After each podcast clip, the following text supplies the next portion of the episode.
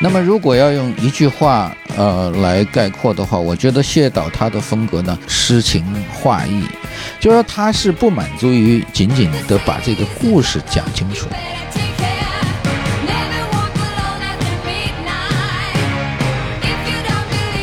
谢晋他是一个非常深沉的人道主义者，也就是说，他有一种我们说的怜香惜玉、同情弱者。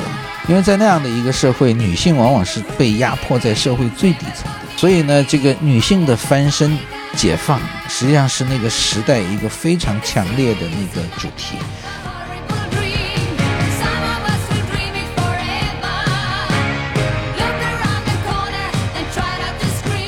为什么老百姓就就喜欢谢晋电影？就是因为他实际上是在替老百姓把心里郁积的那种激愤呢、不满呢宣泄出来。所以呢，他某种程度上，他对于这个我们的这个体制啊，也有一些推动。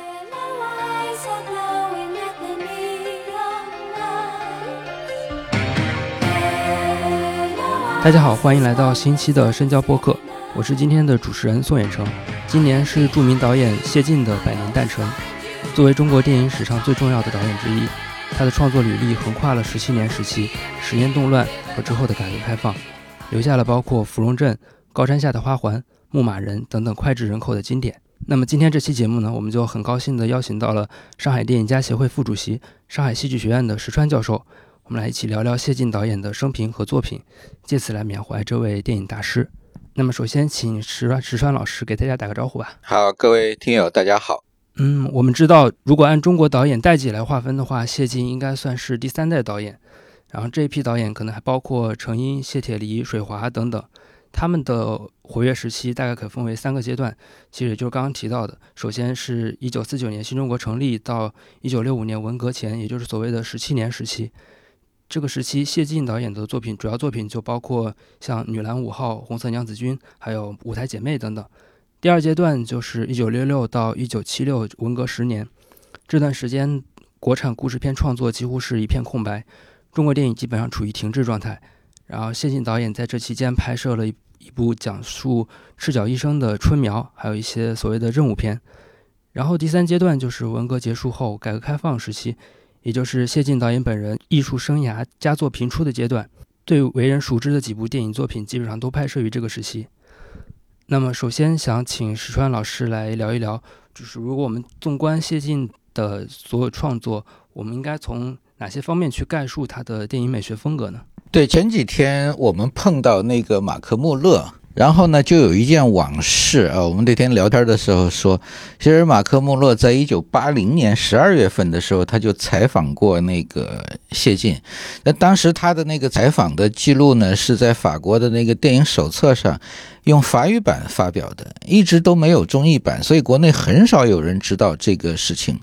但是后来有一个机缘呢，就是把他那个马克·穆勒的这篇访谈呢，就是翻成了中文了，然后我们才。知道，呃，那天看到马克·穆勒呢，我就刚好就问他，他自己就说，他说确实是。我说如果啊我没记错的话，这是大概谢晋新时期就改革开放以后第一次接受那个外媒的采访。呃，其实呢，前面他还跟英国的那个汤尼·雷恩七九年的时候在上海有一次很长的那个谈话，但是那次很可惜，他们那个谈的内容没有记录。只是汤尼人在说，但是没有文字记录，你就没办法当成一个文献来用。那我为什么一开始提这个事情啊？就是说，实际上那那个访谈呢当中呢，他很详细的就交代了，就是谢晋他创作的几个不同的来源，比如说他受过哪些西方导演的这个影响啊？他当时。说的第一个导演是那个呃苏联的那个米哈伊罗罗姆，就是中国观众很熟悉的拍拍的那个《列宁在十月》，哎，那个大家都知道。那么还有一个美国导演呢，就是拍那个《魂断蓝桥》那个，还有就是《蝴蝶梦》的那个那个导演。那么这个就是说他有这个苏联的影响，然后有这个。呃，好莱坞的影响，当然更大家都广为所知的就是他其实对意大利新现实主义，也偷自行车的人呢，还有就是那个罗马不设防的城市，因为后面那个罗马不设防的城市，他做了非常详细的那个阅片笔记。对吧？对于那里头的人物分析，然后那个导演的处理手法，他是做了非常细致的研究。当然，还有一点呢，就是那个呃，马克·穆洛那个访谈里语言不详的，就是他受过一些日本导演的影响。那个里面访谈里面没有提日本导演的名字，但是后来我跟他的接触当中呢，他提过，就是那个呃木下惠介。啊，二十四只眼睛那个，还有一个叫山本萨夫，那么这些都构成了他电影创作的一些海外的这个影响。当然，主要的还是中国的，比如他前辈的那个三十年代的那个孙瑜，被称为诗人导演的那个啊啊，然后还有就是拍商业片非常好的那个蔡楚生，一江春水向东流，三十年代的那个余光曲啊什么的这些啊，这个都是对他产生过。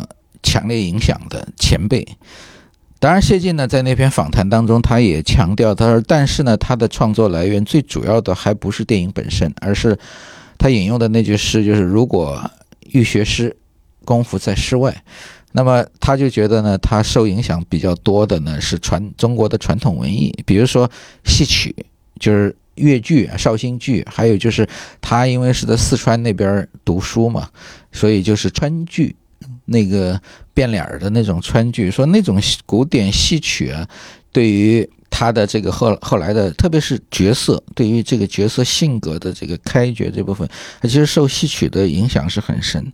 那其实从我个人对对他的接触呢，也可以印证这一点，就是说，就我的印象啊，就是谢导他对演员的那个区分，他就是按照传统的那个戏曲的和五行生旦净末丑，因为。经常他谈论起某个演员的时候，比如他他那个《红色娘子军》，你刚才提到那个朱锡娟，那时候上戏的一个学生嘛，对吧？来演了他那片子以后，就成了第一届百花奖的最佳女主角啊。那么实际上她就是在谢晋的片子当中成成长起来的。那对于朱锡娟呢，谢晋就就一个词儿，她就是个刀马旦儿，这就对对她的定位。那不比如像像像那个。庞红，他就是庞红，就是个大青衣啊。那个王福利老师，他就是个大青衣。呃，那个比如说刘晓庆呢，他说，哎，刘晓庆好像就有点在那个花旦青衣当中，哎，那个位置。那么像花旦是指的谁呢？就是典型的就《芙蓉镇》里头那个李国香啊，就是那个徐松子，就表演很夸张啊。当时我们。我们上大学的时候看那个《芙蓉镇》的，就觉得这个李国香这个人物怎么演成这样啊？就觉得好像有点。但是你现在看来呢，他那个人的那个那种夸张的手法呢，恰到好处。为什么呢？这就是谢晋对这个演员和这个角色的一种理解。就是咱们中国古代戏曲的舞台上啊，那个彩带儿，就是带有喜剧色彩的那种所谓的花旦儿那种，他就是。表演一定要比那个青叶要要要更具有一种夸张性，就是它的假定性更强。它没有这个，它就失去了它的这个作为一个彩蛋或者花旦它的特点了。所以从这一点来看呢，就是说，呃，谢导他的这个创作思想的来源呢是中西兼容的。那么当然他是立足于本土，就是说他从中国传统的文艺当中。吸取的养料是更多一些，但是呢，他也吸取了很多那个好莱坞啊，包括欧洲电影、日本电影的这样一些表现手法啊。具体来说嘛，比如说那个你刚才提到那个文革时候的那个春苗，对吧？你你你去问马克穆勒，他他最推崇的其实就是这部片子。他说那个他说这个片子简直就是好莱坞电影非常成熟那个叙事技巧，那个人和人之间的那个矛盾冲突啊，对于戏剧张力的那种拿捏，就一步一步的这个矛盾升级，到最后一个总爆发点，突然一下啊，就是。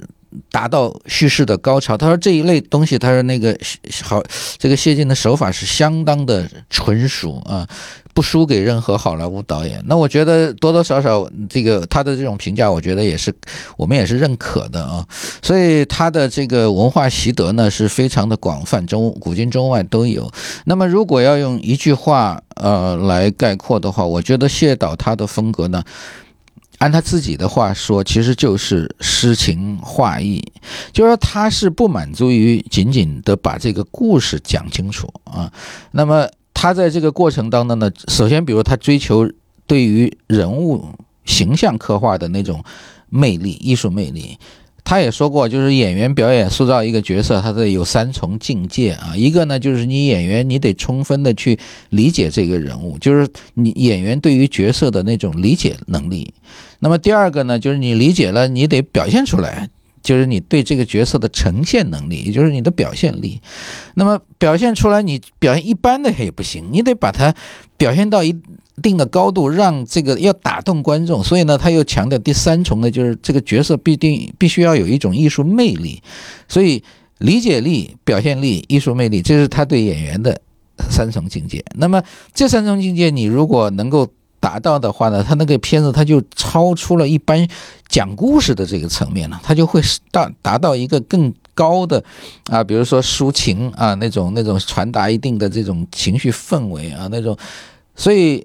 诗情画意，我觉得是打开谢晋电影一个密码，通关密码吧。当然，你要具体的去那个，恐怕还得对他的片子要要有非常深入的这个解读和了解才行。就刚才您也提到，他其实也有受到很多就是海外的导演的影响。那我其实我也挺好奇的，就是谢晋导演他的这种电影教育是如何完成的呢？他其实没有专门学过电影，他是学戏剧，因为那个四十年代的时候，他自己就是违背了他家里的意愿。他父亲呢是呃大夏大学，就是现在华东师大的前身，他是学商科的。他父亲是上海滩非常有名的一个会计师。他这个家里对谢晋的期望呢，也是希望他能够子承父业，就是在商界啊，就是一展他自己的才华。但是谢导就特别有逗，他就跟以前也跟我们说，他说我数学不行，他说我我根本比不了我爸。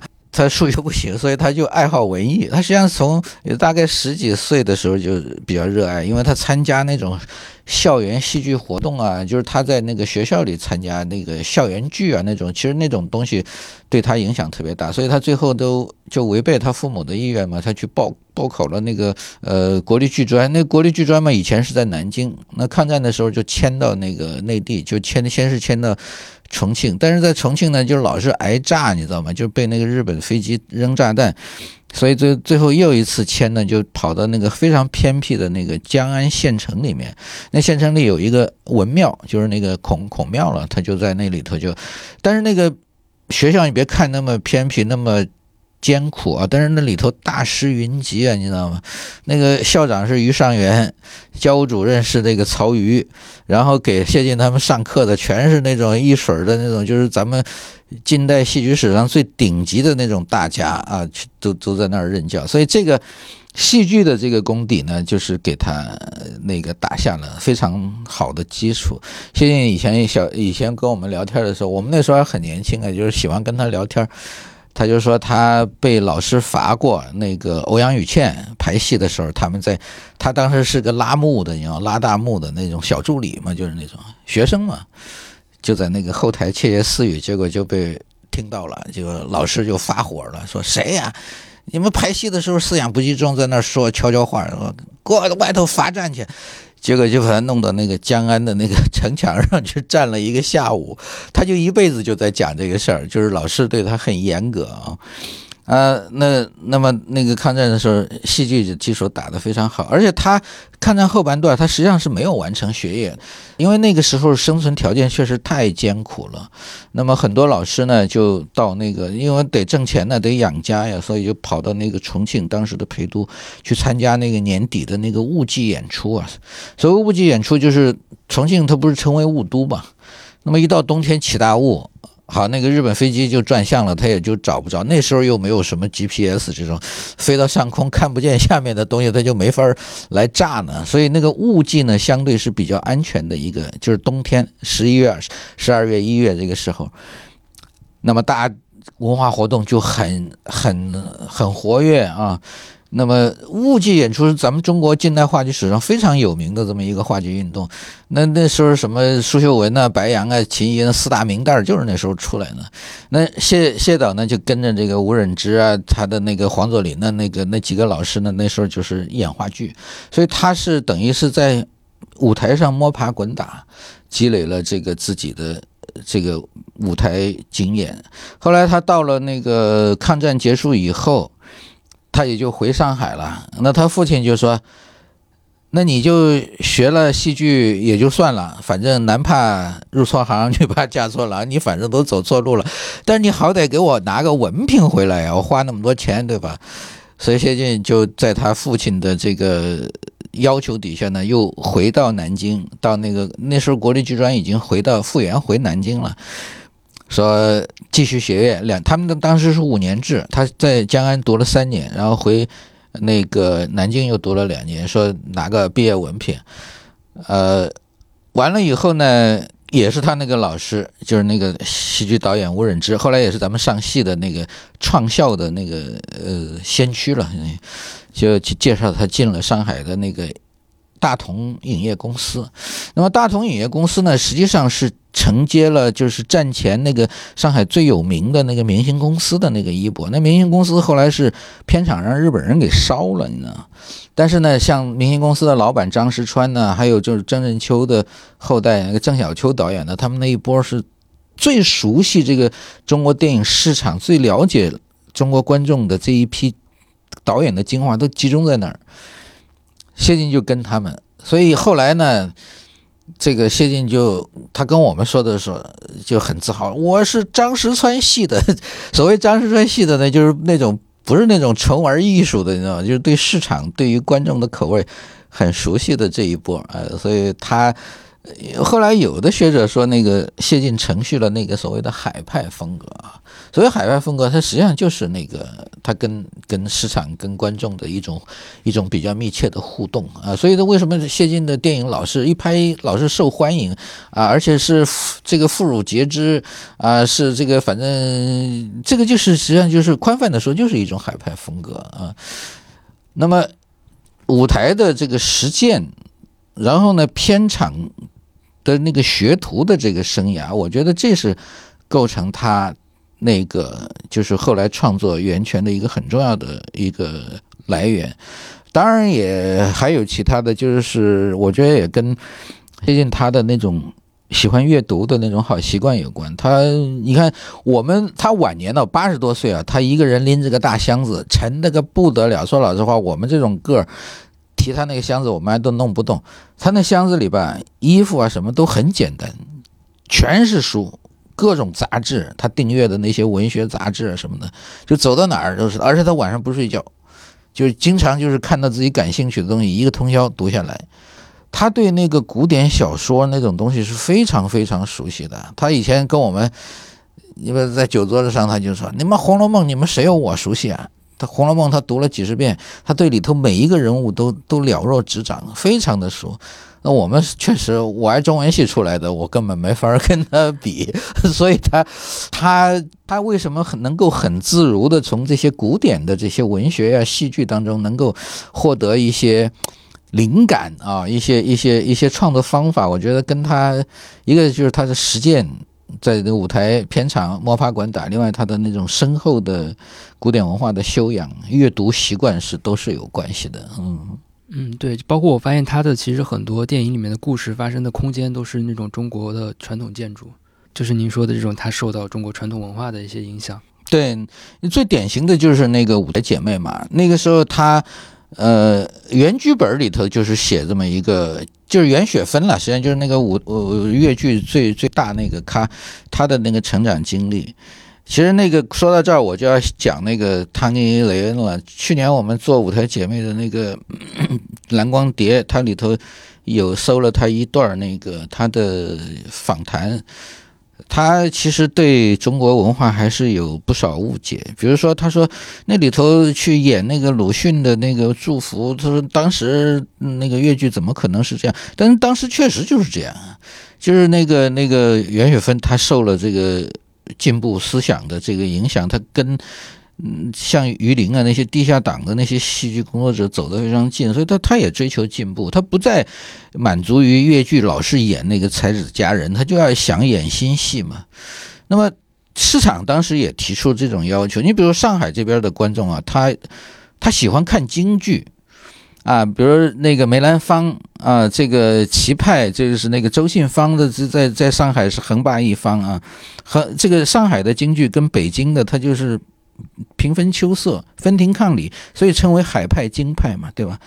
真正那时候越剧看的都是一些，呃，比如说妇女啊、老年的那个这些观众啊，因为知识分子看越剧的不多，所以呢，为了扩大他的那个观众面，就是能够把那些知识分子啊、学生啊都能吸引过来，所以袁雪芬就产生了那种排新剧的那种需求，他就去排那个鲁迅，就是就是五四名著改编呢，就是说咱们今天的说法，所以非常成功。但是呢，谢晋是不满足于这个的。他就是要追求那种意境啊，所以最后他就提炼出这个主题，我就觉得是非常好。就是说这两对姐妹，她的半生的这个坎坷啊，他把这个舞台姐妹的主题就定位为从人生的小舞台走向社会的大舞台，所以那个舞台呢就成了一个非常具有象征意义的这样的一个点点睛之笔。所以那时候就围绕这个舞台就开始折腾啊，你要因为谢导拍电影就是折腾。剧组里的创作人员就就给我找台子去，好，他们就跑到绍兴，先是调查，后来调查那个绍兴那个地方，它有山有水啊，它那个舞台的古典舞台的那种形态是非常丰富的。你比如说，有鲁迅那个《社戏》里头写过那种在水边的那种草台子，也有那种比较讲究一点的那种。哎，一个古典的庙宇建筑的那种那种东西呢，叫榭，就是一个木字旁一个射箭的射字，那个叫水榭嘛啊。然后比更讲究的呢，就是那个庙里的那种叫万年台。他们就对这个就是绍兴地区的这个古戏的这个舞台啊，是做过一一一一一遍非常周密的调查。当然，还有就是来到上海以后啊，像那个共舞台呀、大舞台啊这些比较现代都市的那种舞台，那么这个形形色色的舞台的这个空间啊、建筑形态的这个变迁呢，实际上某种程度上就使得谢导那个从人生的小舞台走向社会大舞台的这样的一个象征、一个主题的提炼的具体化了。所以你看他那个片子一开始就是各种各样的舞台在那，就是偏这个出字幕的那个。正底的时候啊，就是一各种舞台在那儿叠，这个其实就是导演对于这个剧作的一个艺术加工，同时呢，也是对他这个艺术境界的一种升华。所以你说的那个他对这个建筑啊、空间的这个重视，确实是这样的。对对对，其实包括刚刚提到的舞台姐妹。然后谢晋导演他在就是十七年时期拍的，包括《女篮五号》还有《红色娘子军》这些片子，其实他都选择以女性为主角塑造。那么想请问一下，他为什么会就是有这样的一个选择呢？因为我刚才说谢导他是一个对于市场和观众口味变化特别敏感的一个人，这是来自他的一个文化传承，就是他自称的那种所谓的张石川系啊，就是他们对。这个市场的变化是非常敏感的，因为长期的那个，你想这么残酷的市场竞争，在上海这个地方，对吧？你拍的片子，你这个老百姓不爱看，你就没收入，对吧？它就是这样一个自然在市场当中生生长起来的这么一种创作的一种，实际上是一种 DNA 了。我觉得它天生就具有这种东西。那么那个时候的电影市场，它当然以男性为主了，所以它跟现在不一样。现在的电影市场可能是以女性，特别年轻女性为主。为主要消费群体的，那那时候是男性是绝对主导的，所以呢，女演员她就比较，你看当时五十年代这个最卖座的那些电影全是这样，你看从五十年代初的这个白毛女，对吧？到五十年代就五九年那她拍那个，呃。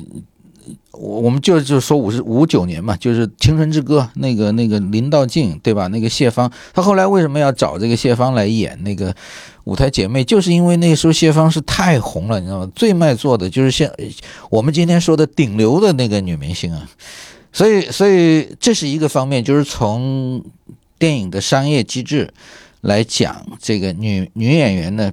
女女孩的故事呢，比男孩故事更卖座，这是一个方面。但是另外一方面呢，我觉得跟谢晋他，他是一个非常深沉的人道主义者，也就是说，他有一种我们说的怜香惜玉、同情弱者，对吧？因为在那样的一个社会，女性往往是被压迫在社会最底层的。你想想那个，所以呢，这个女性的翻身。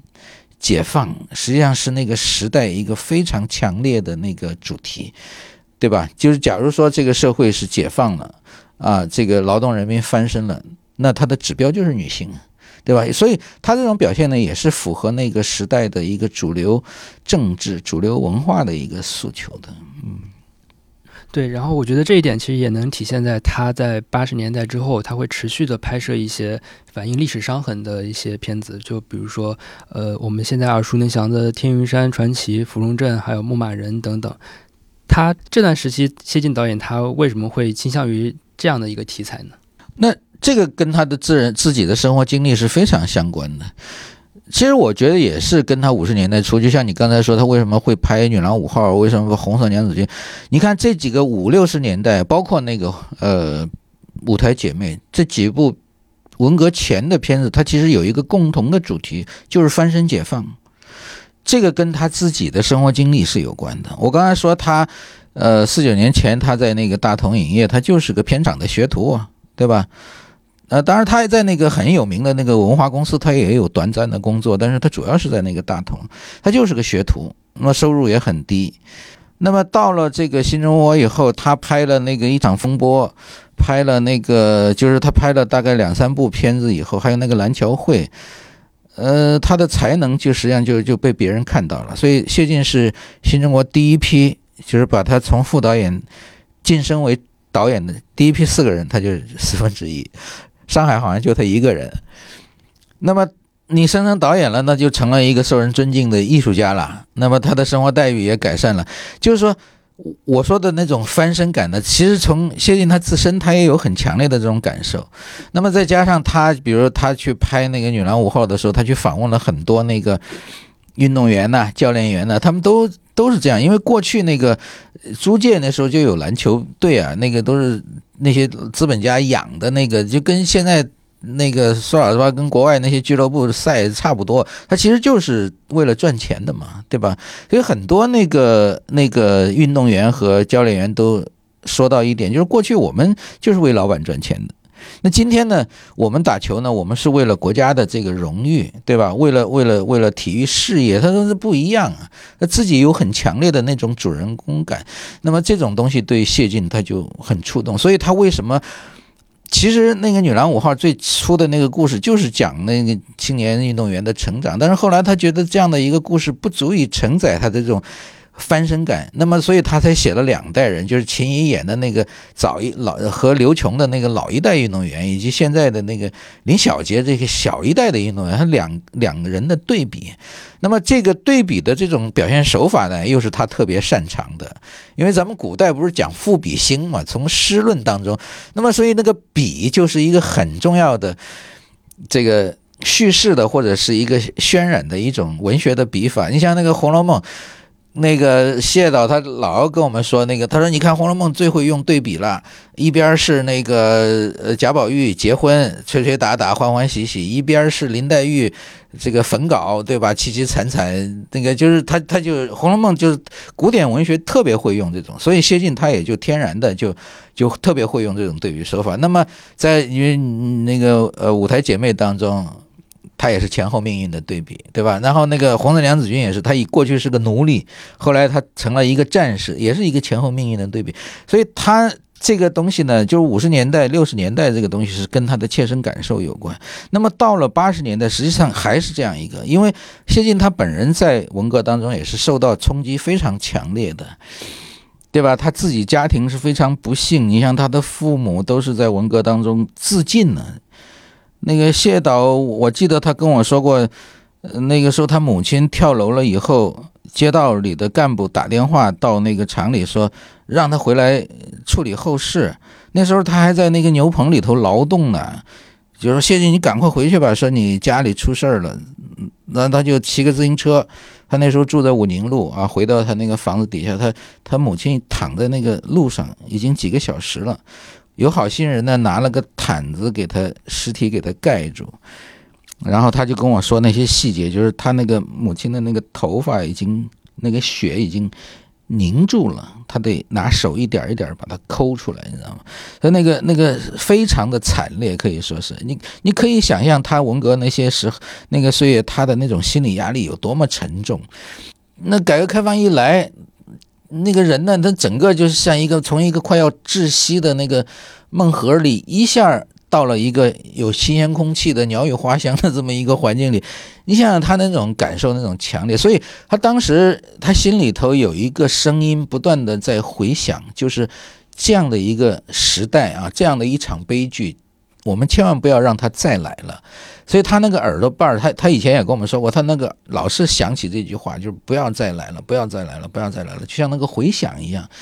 所以他就对这类题材是非常的敏感。他第一部就是那个《天山传奇》嘛，呃，我记得他是看剧本一个通宵看完，非常激动，特别是看到那个宋威啊，就是王富利老师演的那个角色，他就觉得这个人写的就是他自己，哭，整夜整夜的哭，他就觉得我自己年轻的时候就跟他这个角色非常像，一个呢就是很单纯、很轻信，别人牵着很容易把你牵着鼻子就给带走了，你知道吗？第二个呢就是觉得懦弱。就是不敢坚持自己认为是正确的那种东西，这样的话呢，懦弱的个性呢，就造成他们往往跟这个真理啊擦肩而过，最后呢就成了那个随大流的那个芸芸众生啊，他就觉得这是自己非常可悲的一面，所以人为什么叫？叫这些几部影片叫反思三部曲，这个反思不不仅仅是对别人的反思，对社会的反思，这个反思首先是对他自己的人生经历的反思，对吧？所以他才有一种刻骨铭心的这样的一种，就是说我我们要让这个社会改变，就是让过去的这种悲剧不要再重新来过这样的一种强烈的愿望。所以他这个构成他八十年代的一个从天云山到牧马人。到芙蓉镇，这构成一个主调啊！我觉得这个是他的一个非常强烈的一个心理的支撑，一个信念。对，而且我觉得其实谢晋导演他拍摄这些题材，实际上也是在冒着比较大的风险的，因为也有人评价说，他可能为了适应这种新的意识形态，他甚至不得不去得罪某些旧的意识形态，就是他。呃，比尤其是像芙蓉镇，他可能也会面临着一些审查上的一些问题。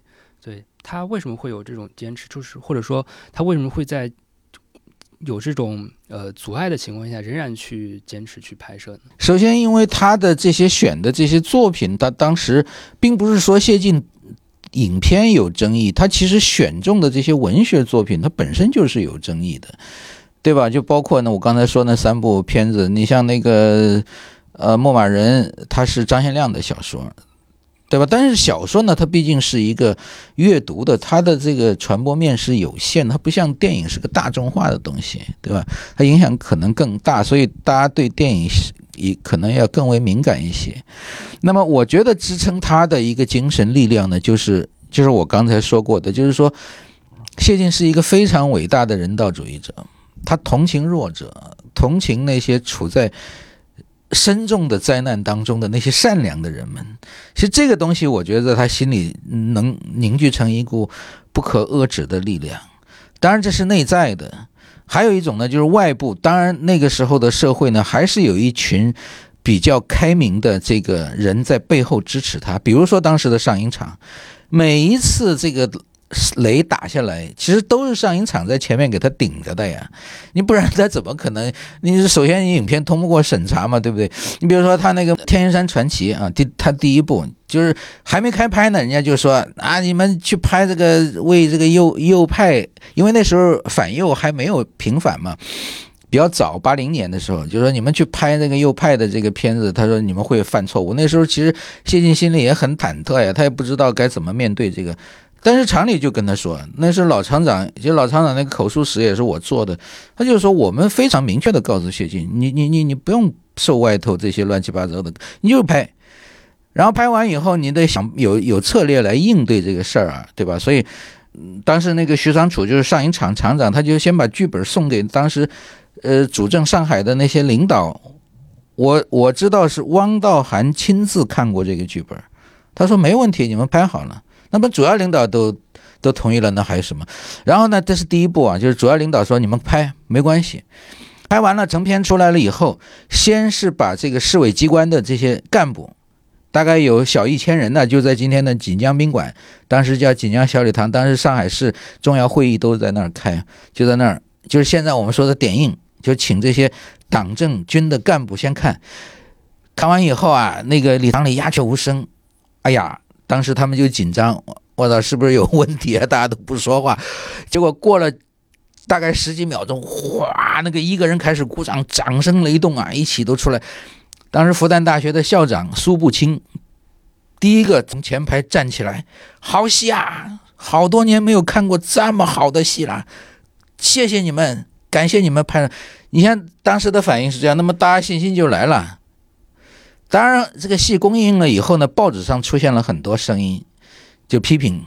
特别是我觉得，我现在记忆当中就是针对就是最多的就是那个钟兴华老师演的那个吴瑶，说这个人对共产党太负面了，说怎么咱们党内怎么可能有这么这种伪君子呢？对吧？结果当时那个那个经济学家那个叫什么名字？就当时他身体已经非常不好了，他就在《文汇报》上。还是《光明日报》上，我忘了是哪个报纸了，就写了一篇文章，就力挺他的结论跟谢晋是一样的。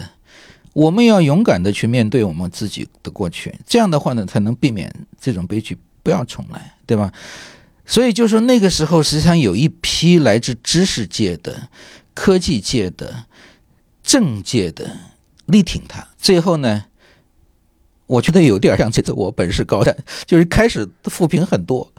后来那个力挺他的声音就形成了一个非常大的一个声势，就把那个富平给硬生生给压下去了。当时是这种情况，所以所以我觉得谢导他的内心是非常强大的。就是说，一般人在这样的情况下可能有一些惊慌失措啊，有一些不知所措，但是他就凭了他内心的那种，我就是说我说的那种人道。那种同情，那种怜悯，他就坚信，啊，我这个片子是会赢得大众的。最后果然就是这样。对，刚刚我们也是谈到了谢晋导演，他可能他的电影在政治上受到的一些呃，可能是困难。然后其实呃，在八六年，评论界对谢晋导演也有一阵子的批判。呃，他其实就是一九八六年的七月十八号，《文汇报》发表了上海青年评论家朱大可的文章，叫做《谢晋电影模式的缺陷》。在这篇文章里面呢，作者就总结出了一套谢晋模式，也就是好人蒙冤、价值发现、道德感化以及善必胜恶四项道德母题。他认为呢，接近一味迎合的趣味与所谓的现代意识毫无干系，而仅仅是某种被人们称之为国民性的传统文化心态，是一种经过改造过的电影儒学。然后关于这场争议，然后也请那个石老师来给大家介绍一下。对朱大可的那篇文章呢，我觉得最关键的一个就是最后刚才你说的，就是谢晋就是一个电影儒学。那么说到这个呢，你就要回到八十年代那个时候的文化氛围，就是说那个时候呢是要解放思想，要放下包袱。要团结一致，向着现代化前进，要四个实现四个现代化，所以那是一个解放的时代。它总体上的那个思想的策略呢，它是延续了那个五四，因为它五四也是一个解放的时代嘛，所以他们的这个斗争的目标呢是指向传统的。那么这个传统的核心就是儒家，儒家思想，对吧？但是我们站在今天的这个角度。你会对这个五四乃至于这个儒家进行一个重新的这个认知啊，对吧？比如在现在这个大国竞争的这个过程当中，中国的这个，首先你说它的这个社会体制，它的这个政治治理的这个有效性啊，过去我们就是说，哎呀，西方的民主制度多好，西方的法治多好，但事实上你现在看眼前的这个世界一片混乱，对吧？那么中国的它这个传统政治的这种。实际上是需要重新评价的，那所以今天的一个氛围呢，你说我们又回到传统，要重新尊孔，要重新重评儒家，对吧？也就是说，当时朱大可的那个声音呢，他他也许适合当时的那种历史氛围，但是呢，他跟今天的我们今天这个氛围就有些格格不入，对吧？那这是第一个，就是说他总的一个一个时代氛围。所以从这个角度来看呢。就是周大可的那个声音呢，我也不能说他完全不合理，因为当时那个文化界确实比较保守，他是跟那些青年的，呃学者，然后那些知识分子呼吁这个社社会更开明，思想更解放，呃是有些格格不入。文化界是那个受人受思想上的这个禁区啊，还是比较多。当然，这个也包括电影界在内。所以那个时候，这个批评界对于电影提出一个更高的要求啊，认为他们应该主动的去做一个现代思想的启蒙。我觉得这个要求并不错，但是问题他们忽略了一点，就是说，电影它毕竟是个大众的艺术啊。对吧？你大众的艺术，它永远是，就是说，它是在承接那个思想解放的一个成果，永远是在这个潮流的跟进的一个位置，它不可能挺立到最前头去，因为大众它不可能是那个启蒙者嘛，总是一些精英扮演那种角色嘛，对不对？所以呢，就是说，谢晋他也就是这样一个，他是一个艺术家，他不是个思想家。对吧？你去要求谢晋那提出那个时代最先进的那种思想啊，对对对，传统进行全面的这个呃清算啊，那他跟大众他就没法对话了，对吧？所以朱大可提出来的他，你刚才读的那几条，我觉得确实也都是当时中国电影存在的一些问题，他并不是谢晋一个人的问题嘛，对不对？所以他的这个呃批评呢，就是说有他合理的一面，但是呢，他没有。没有看到，就是说，谢晋电影之所以受大众的欢迎，它也有它合理的一面，就是说，他把谢晋电影自身的那个文化的这个合法性呢给压缩了，那么过于强调那种前卫的那种那种文化诉求，这样的话呢，他就对谢晋整体上形成了一种误判。对吧？那么谢晋自己也觉得很委屈啊！我哎，我人道主义，我呼吁这个人性的回归，我我我去讴歌美好的人性，这难道有错吗？那确实也是这样，他有错吗？你说对吧？当然，今天我也听到有一些那个今天的年轻人跟我说，他说。说石老师，他说谢导的片子我们都很感动，我们也都很喜欢。但是他说谢导电影是不是也有一种大男子主义啊？为什么那些女性的存在都是要于服务于那个那个男性的这个，等于是女女性的存在都是都是为男性的那个主角而服务的？那么这个东西，我觉得就要有一个历史的评价了，对吧？你得回到当时的，你不能用用今天的观点来要求三十年、四十年前的谢晋呢，对吧？你得回到当时的那个。况且中国的这个女性主义或者是女性妇女解放这个运动，它是中国革命的一个组成部分。那么中国革命。的主体是谁？当然是男性，他是由男性领导的。所以说，在中国的这个历史的总环境当中呢，他的跟女性解放的这个小主题，他是得服从以男性为主导的社会革命的大主题的。那在这在这种情况下，你不能说我这个男性主导的革命我不管了，我就强调女性的权利，那是不对的。你这个主次就你就不分了，对不对？所以那个时候，他刻画的一系列的那种美好的那个女性的形象，而且他那个女性也不是那种逆来顺受的，她是也是有反抗精神的。从牧马人到那个芙蓉镇王刘晓庆演的那个东西，对吧？她她都是既善良贤惠，同时呢，她也有一身真正的傲骨。你不能说她那里头的那个女性都是男性的附庸，我觉得这种评价是不公平的。所以，所以。这个朱大可那个东东西呢，一方面我们强调就是他在那个时代他提出这种声音，我觉得是有一定合理性的。但是呢，他放在谢晋身上，恐怕就有一些误读的这个成分。所以今天呢，这个东西我觉得需要需要这个学术界重新去去进行一个一个研判啊。我相信最后会还这个谢晋一个一个清白、一个公正的评价的。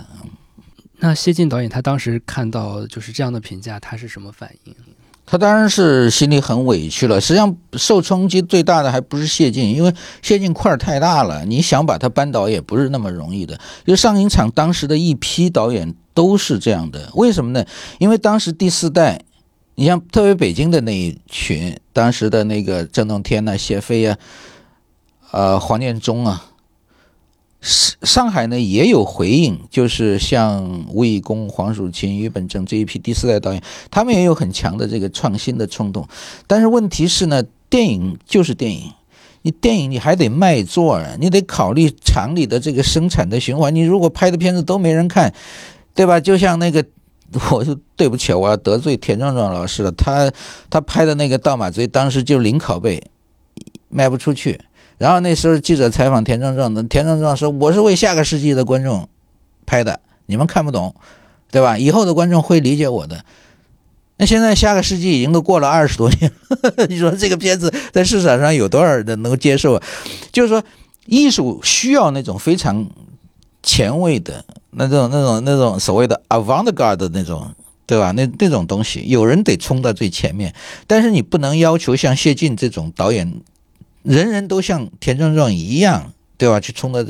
那个部队进攻嘛，还有分工的，对吧？有突击队，然后有大部队跟进，对吧？他他有个这个东西，所以呢，就是说，相对而言，当时北京的那个气氛比较活跃啊，因为第五代那个时候也跃跃欲出了。你比如像像陈凯歌，八四年他的那个黄土地啊什么的啊，像张艺谋他们都已经打已经要出来了，所以那个时候要求变革的声音是非常大。那么客观上呢，因为前面有这个谢晋这一批老的在这儿。因为他们那时候谢晋像六十多岁那一波人的创作精力还很旺盛呢，那么当时那年轻人有点着急，这个咱们也可以理解，就是啊，你这前面这帮老的你不让开道，我就跑不上去，对吧？这跟跑马拉松不是一个道理吗？但问题是你不能光强调你自己的这个风格，你的这种艺术要求的合理性，你的这个市场是多元的呀，对吧？而且关键就是说，当时谢晋他们这一批人的。片子在市场上是非常受欢迎的，你想把它挤到马路边上去，哪有那么容易啊？那 观众也不答应啊，对吧？最后第五代，你看他早期拍的那些片子，如果不是国际上得几个大奖的话，他在国内都卖不动，你知道吗？那你这样的话，其实对电影并不好。我我觉得比较好的情况呢，应该是这个，就是说海纳百川，对吧？各种风格、各种流派，大家都是因为这个市市场足够大，你为什么要？这个偏安于一隅呢？大家的不同风格流派，你可以通过这个电影批评来来，你我喜欢这个，我不喜欢那个，那是你的自由，你可以去。但是你不能说，因为我喜欢这个，我不喜欢他，所以我就要消灭他，那就没道理了，对不对？八十年代其实就有这样的一个问题，就是说年轻人他急于出头，所以呢，他们就对于那个老一代的啊这个导演，或者说那种。跟他们不是一路的那种导演，就采取一种非常激烈的批判态度。我刚才说谢晋模式批评受受冲击最大的不是谢晋，你知道是谁？上一场当时有个非常非常卖座的导演，就是拍那个《喜盈门》的那个咱们村里的牛百岁的第四代那个叫什么？他现在还在的。九十多岁那个，当时被被批的灰溜溜的，人家都说他拍的电影太土。赵焕章那个说说他就会拍这种乡土气息特别浓的这种土溜吧唧的这种电影，但是问题是，人家那个片子卖座你想想他那个《喜盈门》一个片子就是七亿观众啊。七亿观众啊，你想想看，多厉害啊！人家那个，我看那个现在电影博物馆里还有当时那些观众给他烧的那个，就是烧烧瓷窑的那个，给他烧的那个杯子，就是把他那几个农村三部曲都给他烧到那个杯子上，就特制的，为他定制的那个，所以他是非常受欢迎的。但是呢。大家一说土，好，电影界都说，哎呦，赵焕章好像真的土，老是拍山东的那种，呃，农村片，土了吧唧的。结果那那时候被弄得灰溜溜的，就才不是谢晋。谢晋这人性格很那个，他骂完他也就过去了。赵焕章弄那个灰溜溜的，整天这个冬天那个手绣的那个 绣笼子里头灰头土脸的。然后本来他是个为厂里头卖座的导演，应该带着大红花坐在第一排，对吧？那么厂里一开会。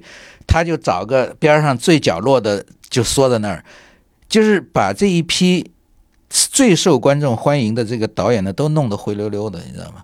所以那个那个东西，它并不是说对谢晋一个人产生了冲击，它其实是对这个上影厂的一个那种非常繁荣的一种生产局面，实际上是产生了一个影响。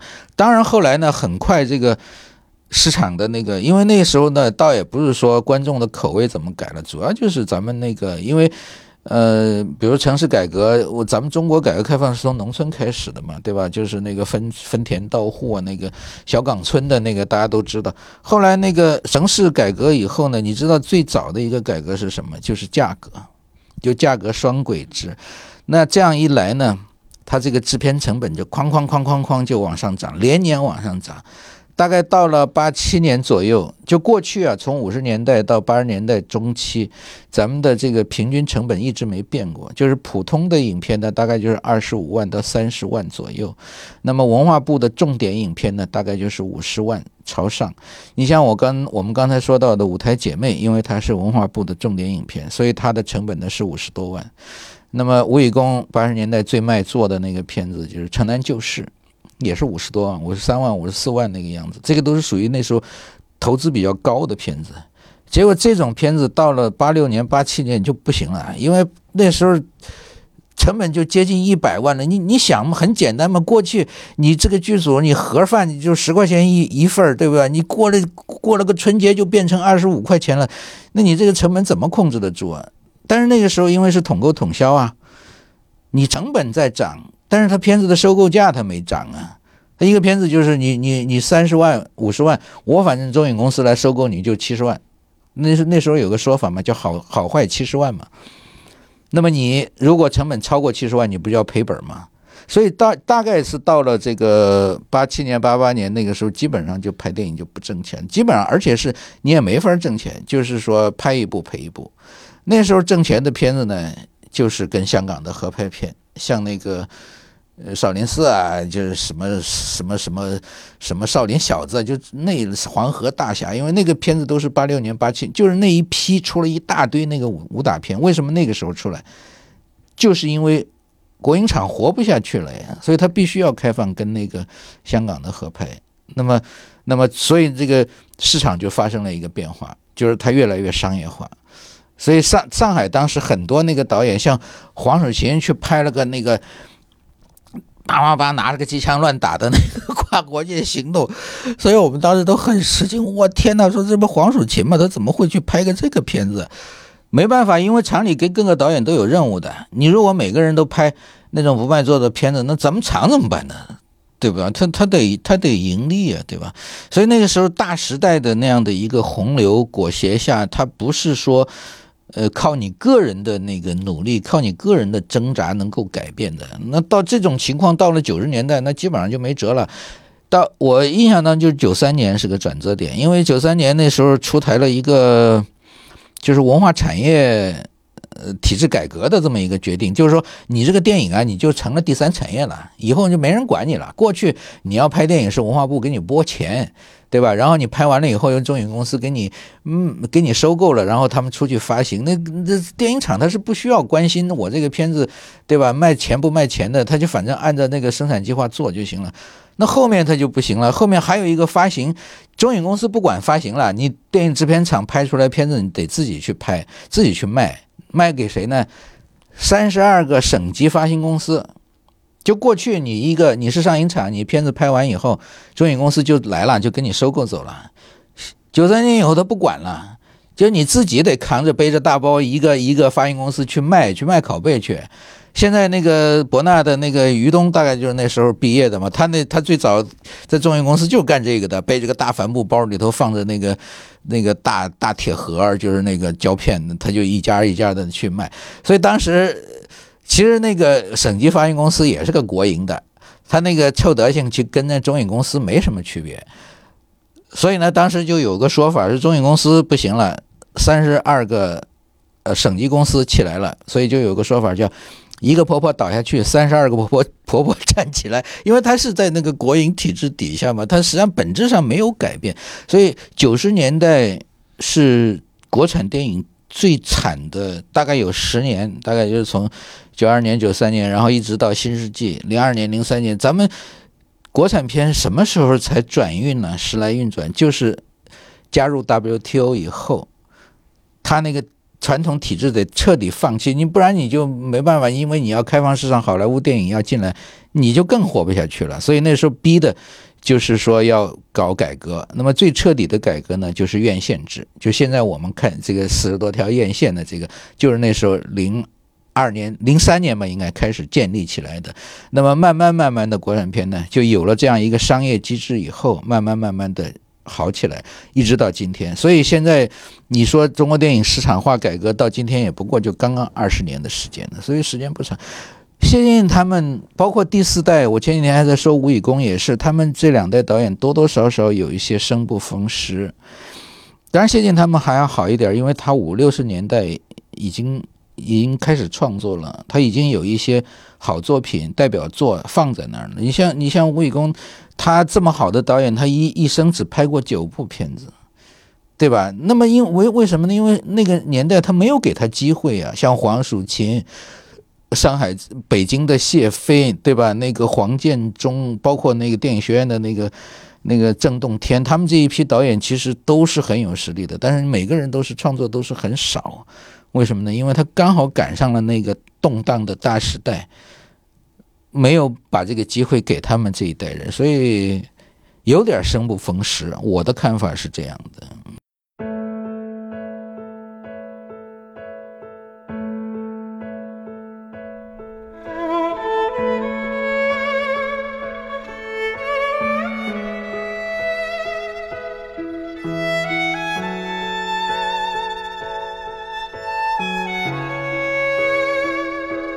深交播客现已推出全新的子频道“以读攻读”，从书籍出发，谈论历史、社会和文化议题。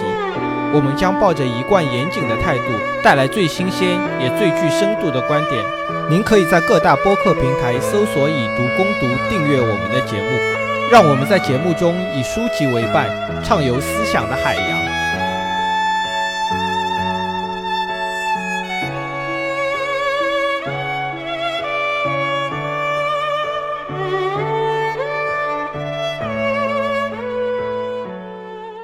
刚刚其实也聊了很多那个电影市场的一些话题，呃，那么想请您猜一下，您知道在豆瓣上谢晋导演评分最高的片子是哪部？《高人滑环》，我知道那个那个，因为那个片子是，呃，还是跟他发行那个蓝光碟有关，可能很多人他看到了质地比较好的那个东西，对他有一个新的评价。那个片子确实，那时候他都，你想想，那个《高人花环》是八三年嘛，刚好六十岁。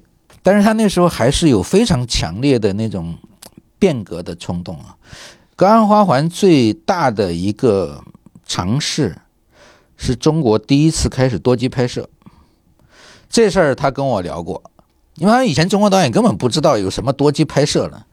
结果呢，是有一年哪一年我忘了，就是那个斯皮尔伯格来拍那个《太阳帝国》，你知道吗？在外滩那个地方，上上海电影制片厂是协拍。那么斯皮尔伯格呢，就说我要把外滩这个中山东一路全部给封起来啊，因为要拍那个日军炮艇那个炮轰和平饭店那个难民逃难，整个外滩就给封起来。他们当时上映场好多那个导演都跑到现场去看呢，人家那个九台摄影机，那个摄影师全是穿着那个难民的服装，那个摄影。机外头呢有那个麻袋呀，就是在那个拖车上，全部是隐蔽着，然后就躲在那个人群里。九个摄影机，然后机位调度什么都早就准备好了，就咣那个炮声一响，那人群就四散乱跑，然后那九台摄影机就在各个角度抓拍，所以那个场面出来以后非常的生动啊。当时那些国产片导演都看懵了，说哈，电影还有这么拍法？为什么？因为 因为咱们穷国呀，中国穷啊。那时候国营厂规定，就是说你那个耗片比，就是你未来出现的出现在荧幕上那个片子，假如说是一，那你那个耗片比呢，最多最多一点三、一点五，不能再多了，再多我们那个胶片买不起了，你知道吗？特别像我刚才说，像舞台姐妹她这种重点片，那都是买进口胶片，柯达胶卷、伊斯曼胶卷，那都很贵的那个，我们玩不起那个，所以。看完以后就摇头，哎呦，拍不过人，弄不过人家。说这个开玩笑，人家好片比他那个是一比恨不得一比一百了，就是说你怎么玩得过人家？但是呢，就是说这个多机拍摄这个理念就在他的心头当中就种下了种子。后来还有一些，包括当我记得当时有一个片子叫《金环氏》，也是。他那个演员呢，就是完全就像演一个话剧一样。他在现场，他根本就不用顾及你的这个摄影机在什么角度，他就可以非常自如的啊，在那个场面里，他事先调度好的。所以谢导是非常的羡慕，说啊，人家这种拍法，他说，所以到了那个《高人花环》的时候，他就想尝试。你看，所以他完全是采取的一种反向操作。当时的批评界啊，或者说文化界是说你们中国电影话剧腔太浓了，得去戏剧性，对吧？去什么？当时主流的声音是这样。但是你看谢导，他用的所有的演员毫无例外全是话剧演员。而且你像那个什么吕小河啊，那个何伟啊，当时就是他那一波演员里，就是唐国强是拍电影的，其他那所有的都是，还有个斯琴高娃是拍过电影的，其他全是话剧演员，包括王玉梅老师都是话剧演员。然后他为什么要这样操作？谢晋呢就认为你们说那个什么去戏剧性的不对的，我们要把这个话剧最好的东西跟电影最好的东西两者能够结合起来。话剧最好的东西就是演员的，那么话剧不就是靠演员演的？你其他还有什么东西？舞台装置那都是服服从于你那个表演的，所以他就想，我要把那个演员从镜头前面解放出来。你怎么解放呢？你就是要消除他的镜头感。过去你想那个镜头摄影机笨重啊，你要比如拍你的。特写，他得把那个恨不得把那个摄影机杵到你鼻子尖上，要拿个尺子在那儿量，因为你不行，他那焦距就虚了，对吧？那个量焦距就要过去一天，为什么只能拍三四个镜头？就是他那个过程太复杂了，你知道吗？拿那个尺子反复量，量好了以后，拿个电工胶布在你脚底下给你贴个十字，你别忘了啊，明天实拍的时候你站在这个位置，然后他得把位置一个一个的，你得用一天来排练。来调度，这个叫有个术语叫技术掌握。你弄好了，第二天才能实拍，你知道吗？而且演员还得记住自己的位置，你走错一步，这片子就这这这个镜头就毁了，就得胶片就就作废了。所以你想想，那个演员他不可能很怎么说呢？就是说。没有杂念的，他得想到我的位置走的准不准，我跟那个摄影机，所以那个表演虚假，他多多少少也跟这个技术手段跟不上有关。那么谢导呢，他就尝试，就是说这个高燃花环呢，我就把摄影机都给隐藏起来。他就跟那些演员说：“你们别管摄影机啊，因为他有电影拍摄经验的演员呢，他总是想，哎，镜头在哪儿呢？”我这个四十五度啊，拍出来是最好的啊！你这个机器在这儿，他他有很强的那个镜头意识、镜头感，你知道吗？这不行，这对他的表演是有一种干扰的。那谢谢谢晋就跟他们说：“你们别管啊，我我爱怎么拍那是我的事儿。”等于那个演员的这个表演呢，等于就像回到了剧场一样，对吧？他只要人物关系准确啊，对手的这个刺激来了，你给他一个合理的反应，就是你要角色和角色之间的关系。他就不用在乎那个摄影机了，所以你看他那个戏就特别生动。当时呢是有五台摄影机，我觉得是把厂里的这个都宝贝都掉掉光了。什么其他导演说，这我们还拍戏呢，那这机器都被他拿走了，那我们怎么办呢？那厂里就很支持他，因为那个《高燃花环》的小说当年太轰动了，然后那是个重点作品呢，就保证他。结果呢，摄影师。那卢俊福老师，我前几天摄影师啊，卢俊福，我前几天还碰到他，他还在说，他说那个舞台还不够用啊，他说最后拍那个进攻啊，总攻令下了以后，千军万马渡河就渡过那个到到越南，然后那个火箭炮在那儿发，他就跟我说，部队首长抖抖嗦嗦的。批给我们十二发炮弹，因为那么炮弹多贵呀！你想想，那个就刷刷刷给你打完了，那部队还要不要打仗了，对吧？抖抖嗦嗦批给你十二发炮弹，然后那个参谋呢就来给那个摄影师说，我们就十二发，一发发炮弹发射的时间平均是一秒钟，也就是说这个场面一共就十二秒，能不能拍下来就是你们的本事了。你要拍不出来，我可没办法。咱们手上就这么多炮弹，那摄影师就紧张了，说那怎么办呢？说这个后后来就赶快给厂里发电报，再调两台摄影机，七台摄影机拍这一个场面，你知道吗？最后那个那完全是部队的那个动员，预备发射，唰唰，你想想那个火箭弹那多快啊！那个唰唰唰唰唰，十二秒过去了，然后呢，七台摄影机跟着拍。最后，最后他的那个剪辑啊，就是有点像那个日美合拍的那个《虎虎虎》，其实他那个飞机是就那几架，但是他反复用，反复用，你就觉得哇，满天都是日机。他他他那是剪辑的一种特技出来，他那个最后总攻的那个呢，就是一个多机的效果。实际上一共就十二秒，但是他反复用，反复用，反复用，你就觉得哇，这个阵势不得了。结果那天还出事儿了，因为那个有一个炸点就是误落了，就是它不是炮弹掉下来，它是那个水里的那个炸点，离那个摄影机太近。咣！这一炸，结果就把那个摄影机连机带人就给掀到河里去了，你知道吗？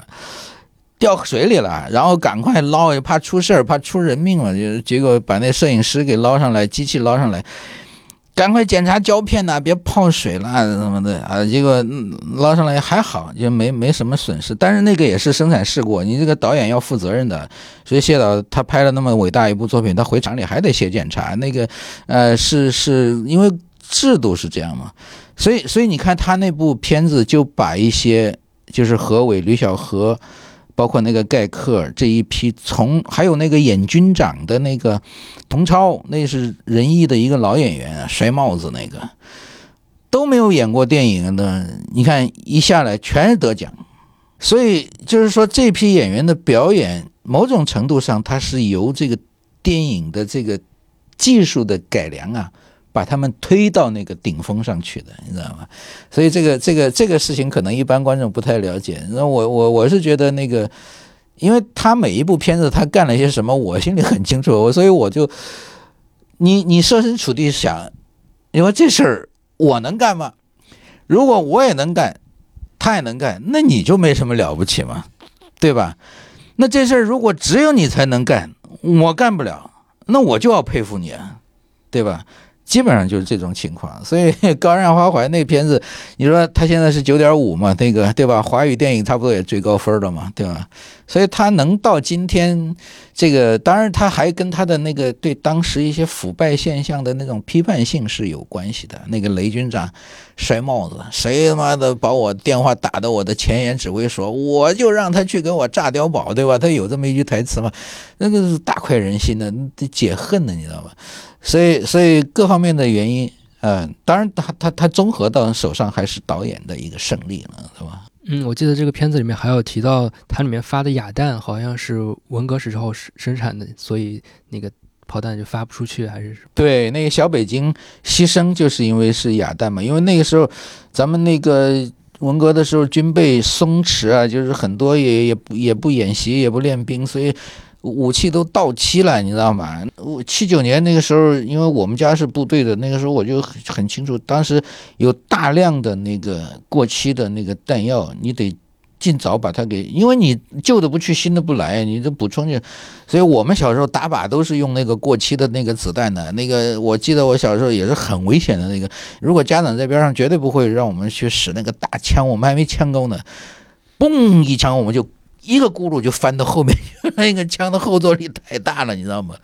所以当时那个武器装备都是很落后的那种东西。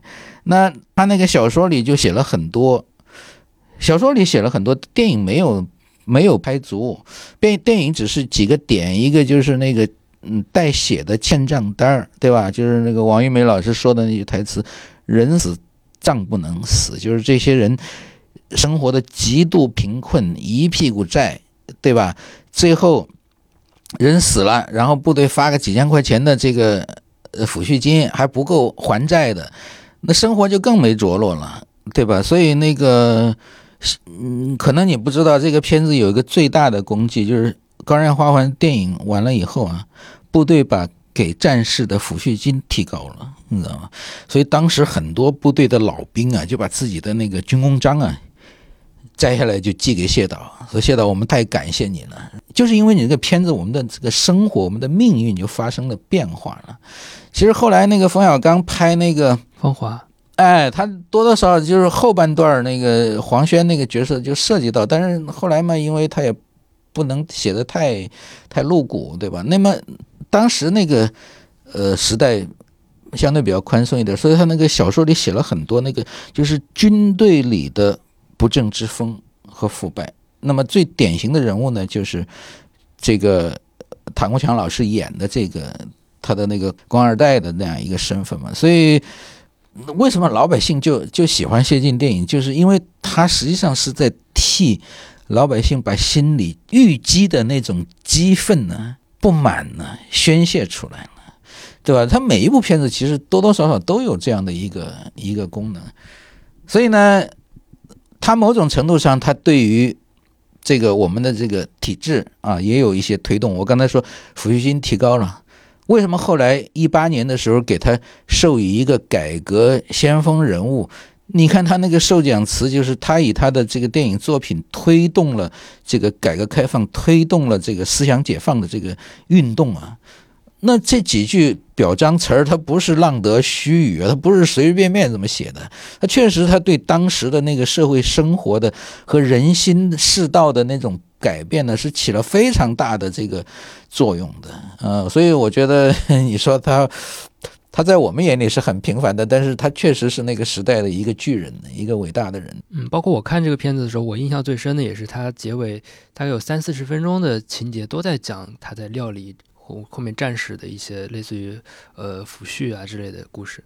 对，那个小说呢是以这个部队生活为主啊。你看他那个片子跟小说不一样的，就是他描写那个沂蒙山老区的生活，就是那个玉秀，那个就是王玉梅演的是那个梁山喜的梁大娘和玉秀的这个戏就增加了很多，这是电影跟小说不一样的地方。那么，嗯，当时他找那个李存宝改改编的时候呢，就是这个问题。李存宝呢，他是非常熟悉。呃，部队的生活，因为他是军旅作家嘛，那么他也到那个前线去采访了好长时间，他一手材料非常多。但是呢，你回过来让他写这个下层百姓，他其实心里还是有点嗯，不是很有底。所以那个谢导就找了他的老搭档啊，就是河南的那个作家李准呢。那个李准就是六十年代写李双双的那个，哇，他是对那个。北方的那个农村生活，那简直是熟到就是闭上眼睛他也知道该怎么弄啊！所以他他跟谢晋他们俩合作好几部片子，《珠联璧合》。那时候呢，那些李准的儿子跟我说的，他爸那时候正糖尿病还是什么，反正身体真不好。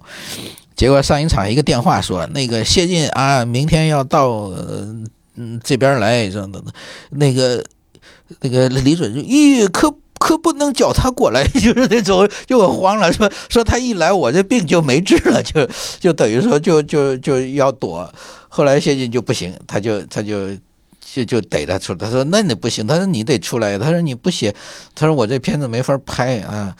后来他是合作，就是就是老区这部分，就是农村戏呢，就是离那那工作量就适当就减少了一些嘛，就让他写这一部分。那部队的戏呢？还是让那个李存宝，所以最后这个 电影《高山花环》是李存宝和那个李准他们俩合作。那么为了尊敬，因为李准毕竟是前辈嘛，他就署名在前面。呃，所以你看，他就刚好把这两个编剧最擅长的东西，就是优势互补，给他结合在一块。如果没有李准的加盟，我觉得他那个就是那个。他也是写那个贫苦农民的那种生活吧，他也其实为了就是强调他的那个主题，就是叫他最后那个大字幕打出来的“位卑未敢忘忧国”，就这些人他自己的生活已经那样了，已经卑微到泥土里了，但是。就是国家让他们牺牲，要需要他们去去献身的时候，去需要他们去牺牲自己的时候，他们能够义无反顾。我觉得这就是中国老百姓啊，几千年下来最可爱的一点，就是他们，就是你不管你受到多少教育，不管你有没有知识，他那个文化血脉里的那种家国情怀就摆在那儿的，你知道吗？实际上，这个这个是最让当时的那个不管是编导也好，还是观众也好，最感动的一点。高山花环的这个最有价值的那种，就是我们说的它的灵魂，其实就是讴歌那个下层的那种奉献、那种牺牲，这种东西就就凝聚成一句话，就叫“位卑未敢忘忧国”。这一句话里面呢，那么最主要的两个字儿，一个就是“卑”。那个梁山喜，你看看他那个欠东家多少，欠李家多少，最后那个梁大娘，我以前跟那个王玉梅老师聊天的时候，他也跟我说过。他说：“我不能就把那个欠账单就当一一张纸啊，我是三喜他妈呀，我得替儿子算账啊。他说的，比如他那个抚恤金三千块钱下来，那这三千块钱该怎么花呢？啊，我张家还多少，李家还多少？哎呀，最后还是欠这么一点儿。那么我跟这个玉秀，我们俩再苦两年，给人家怎么怎么？他这个东西剧情里都没有的，但是演员心里都得想清楚，你否则你怎么叫内心充实呢？对吧？你看他们俩从山东一路步行。到云南，等他们到部队的时候，人家那些家属早就走了。他们为什么那么慢呢？不舍得买买车票，你知道吗？一路上就是那吃怎么办呢？喝怎么办呢？就是山东人烙大煎饼啊！你看他们背着个大包裹。王一梅老师他跟那个道具师也说清楚啊，他说那个包袱里头不是衣服，你别弄错了，那是背的煎饼啊！因为你让观众一看，你得让人家先相信呢。你一个包裹捆在身上，对吧？就像咱们古装戏那些侠客身上背个包袱，那一看你就这里头是银子，是衣服，有些什么东西，他那个东西就是煎饼，所以他跟那个道具师说的清清楚楚，你得做的像，你知道吗？是这些细节，观众不一定。看片的时候，我觉得他们都不一定能够抓得住，但是你从创作这个角度呢，就一定得有，你得有了观众才会抓得住，对吧？你没有观众，根本根本不可能抓得住。所以那时候创作是非常严格的，他就替那个梁山喜把那个账先算一遍，这三千块钱怎么花，然后呢，那个带血的。账单到了他手里，那就叫有戏了，你知道吗？你才知道该怎么演了，就这么着了。所以，我真的是佩服他们那一代人的，真的是。刚刚我们也聊了很多谢晋导演他八十年代的一些作品，然后进入九十年代之后，他的虽然也拍了很多电影，但可能相对来说就不那么广为人知了。当然，其中最重要的电影《鸦片战争》，嗯，最后也是就是获得了一系列奖项嘛。呃，关于这部片子他的情况，想也想请那个石老师来介绍一下。其实那个时候呢，谢晋他的经历呢，就因为他是九二年。九二年退休的，也就是他七十岁的时候才退休。退休了以后，他为了就是说能够继续创作呢，他就创办了一个叫谢晋恒通影视有限公司。那么也就是其实也是咱们国家最早的一个民营的影视公司啊。其实当时也没什么钱的，你想想，他就那时候他他那个明星公司第一部片子呢，就是那个《老人与狗》，就是那个张贤亮那个小说。据我所知，反正那时候谢导呢，他就开始在那儿折腾改革。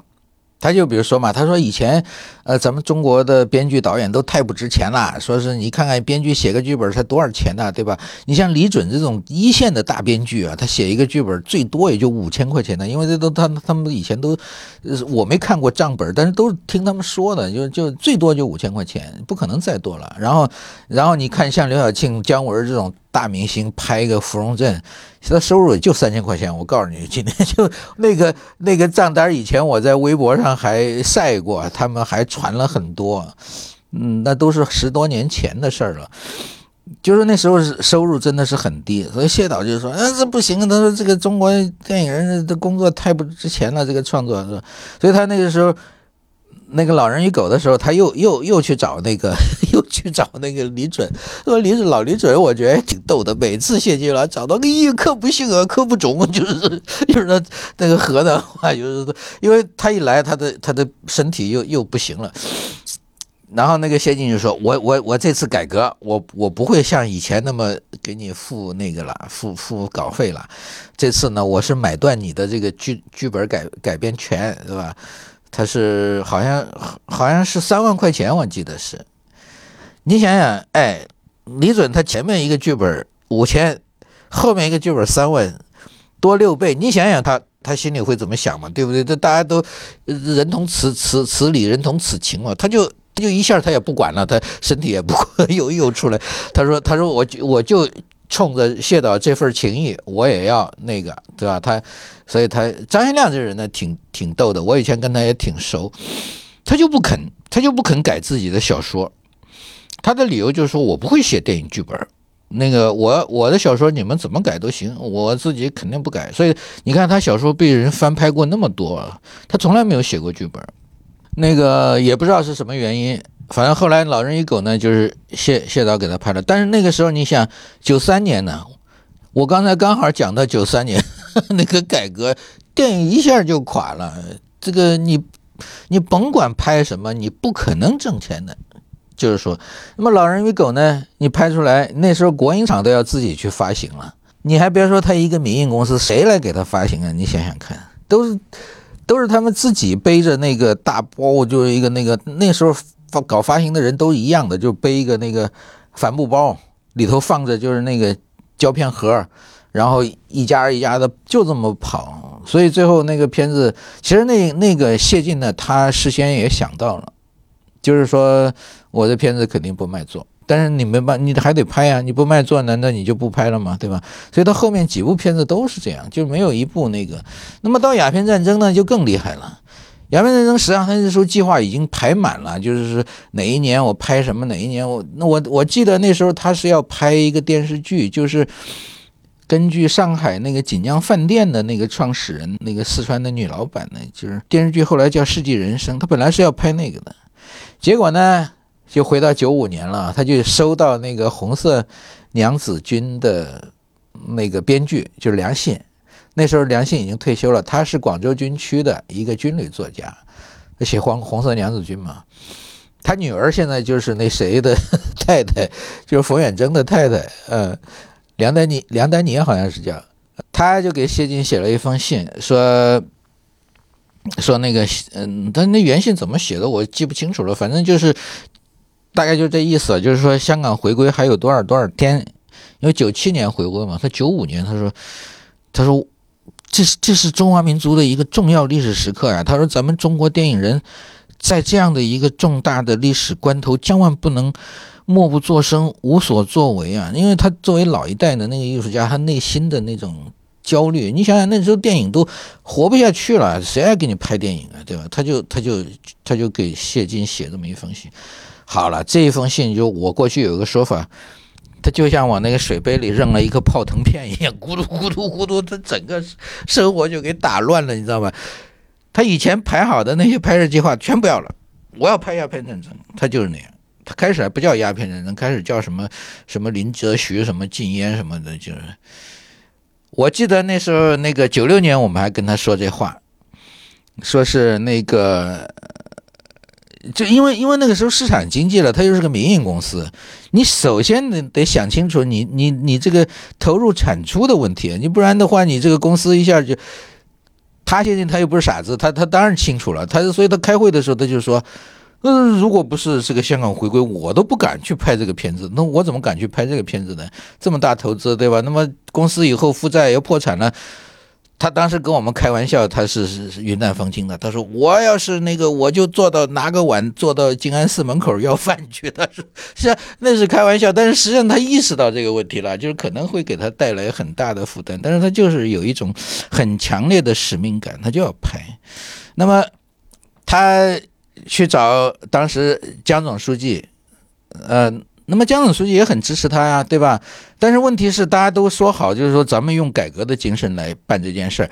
我既然国营厂，我不靠国家，他就给给最高领导说的就是我不靠国家，我也不拿国家一分钱，我就那个自己筹资。但是他怎么筹、怎么运作又不懂啊，因为那个就像当时那个四川省的省长肖央帮了他大忙。因为都是在北京开两会嘛，肖央就说：“哎呀，你们这个文化人去找钱，你们又不懂哦，这个市场经济你们怎么去弄啊？那个我们要帮你们弄啊，我们要找专家帮你们弄。”后来就找了个那个四川那边银行的一个行长嘛，就是帮他们来做这个计划书，否则他们这个拍电影的他怎么知道市场怎么运作、怎么筹资啊，对吧？所以找了个银行行长给他们写了个计划书，那么。那个计划书呢，就是按谢导的要求，因为他们事先编了一个预算，就是我们大概要拍什么拍什么拍，需要多少钱。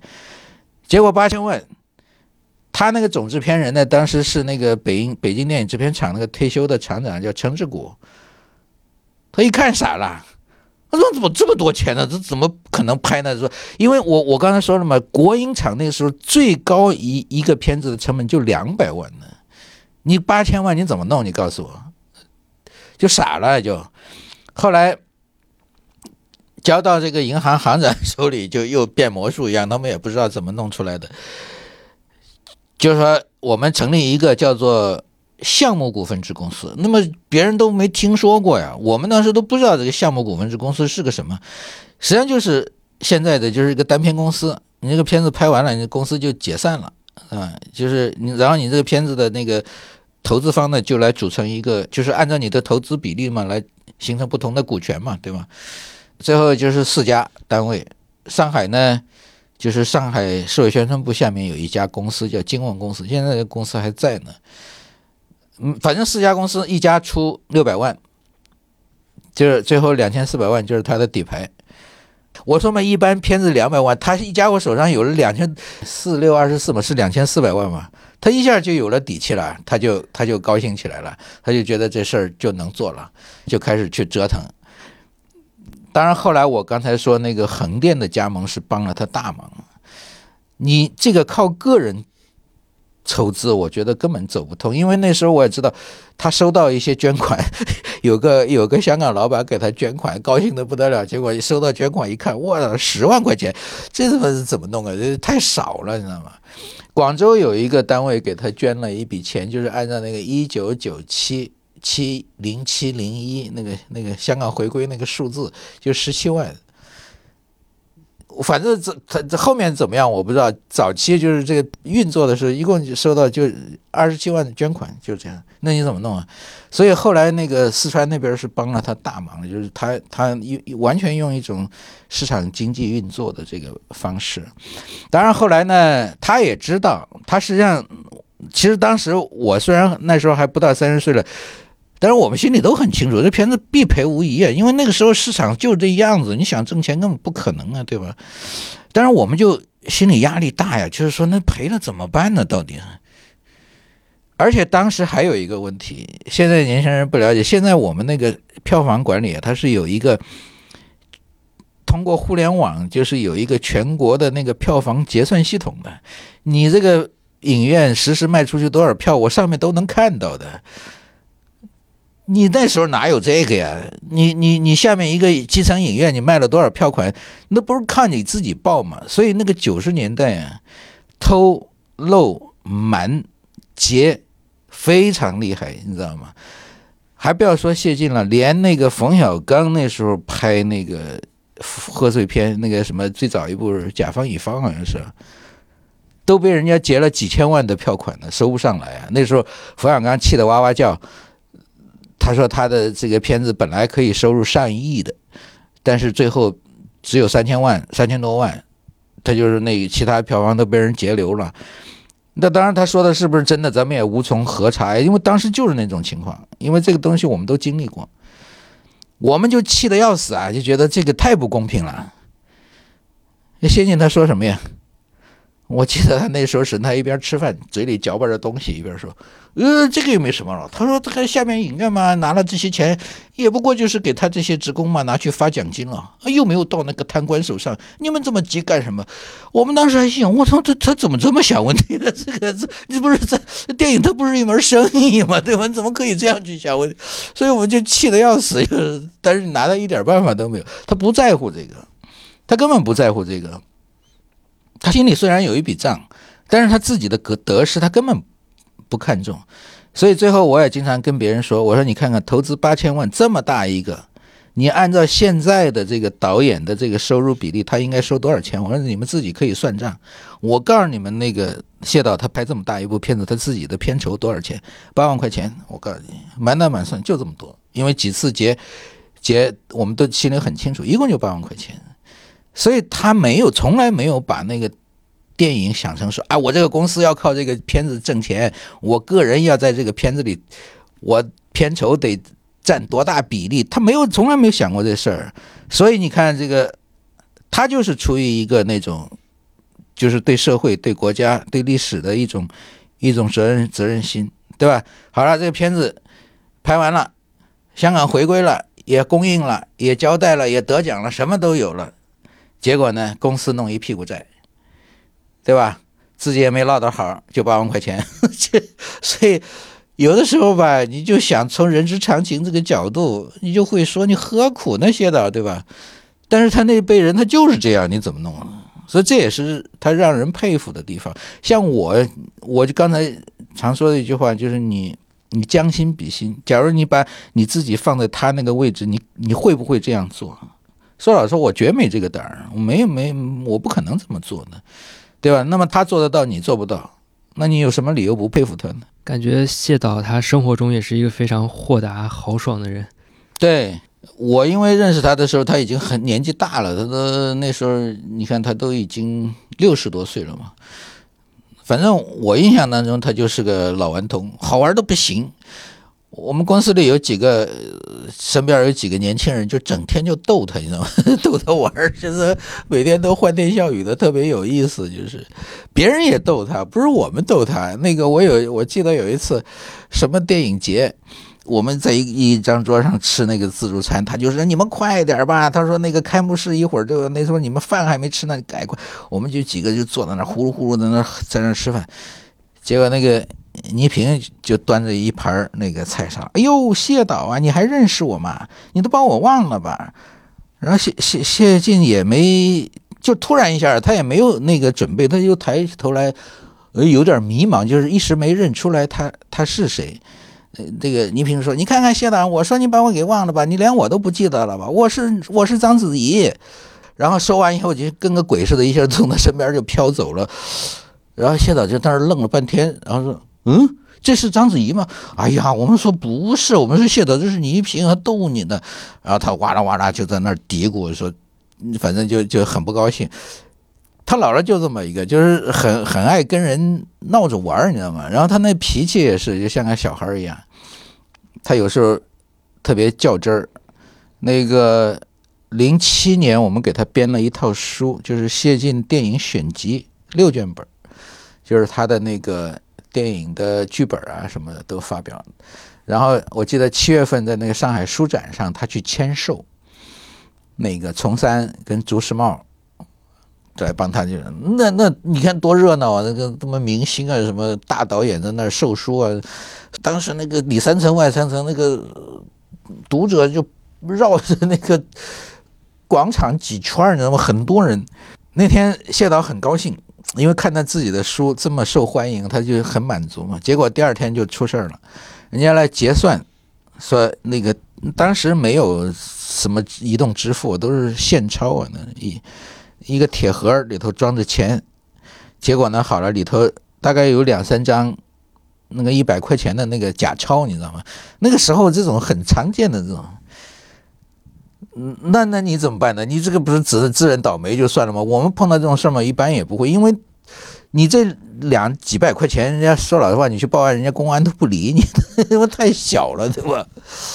跟谢导就不高兴了，他就骂我们了，这这就不像话呀，真的，就是他就说我们这个。我们就跟他解释说，谢导说不是我们那个说派这个派出所去报案，人家派出所都不受案的，不受理的，因为这个数目太小了。他就他就气得要死，他就骂我们说：“你们就是软弱无能，你们就是没有正义感，你们怎么可以在这种歪风邪气面前就是听之任之呢？”他就一个劲儿骂我们。那我们心想，那那哎，那那谢导要搁你，你你你该怎么办呢？他就说：“我可不会像你们这样，我至少我要。”打入他们内部，把他们一举破获，就是啊，就是他说话那感觉，就是他电影看多了，就是就是那种，当时把我们把我们给笑的呀。结果后来这事儿吧，也就也就不了了之了。就就一说起我们当年一说起这事儿，就是笑得前仰后合的。就是他要打入敌人内部，要把他们一网打尽。你你怎么打入啊？是谁都不知道，对吧？他那个性格就是这样，有时候那个。有一次我跟他回浙江老家，他很很有意思。他每次过那个好像是嘉兴吧，就是就是卖粽子那个地方，大肉粽，他都要停车，他要他要吃粽子。那一次呢，就是因为赶时间，还是反正什么原因，反正还有车上反正装了很多东西，就是就是要赶路。我我就跟他说：“我说谢导，咱们别停了。我说因为到上海都该天黑了，都不行，非要吃那一口。”那没道理跟他讲的，你知道吧？他就跟个小孩似的，就闹，他要他要吃，啊好好好，停停停，啊就停了，给他买了个大肉粽，带那个鸭蛋黄、咸鸭蛋黄的给他吃，吃了以后他就开心了，你知道吗？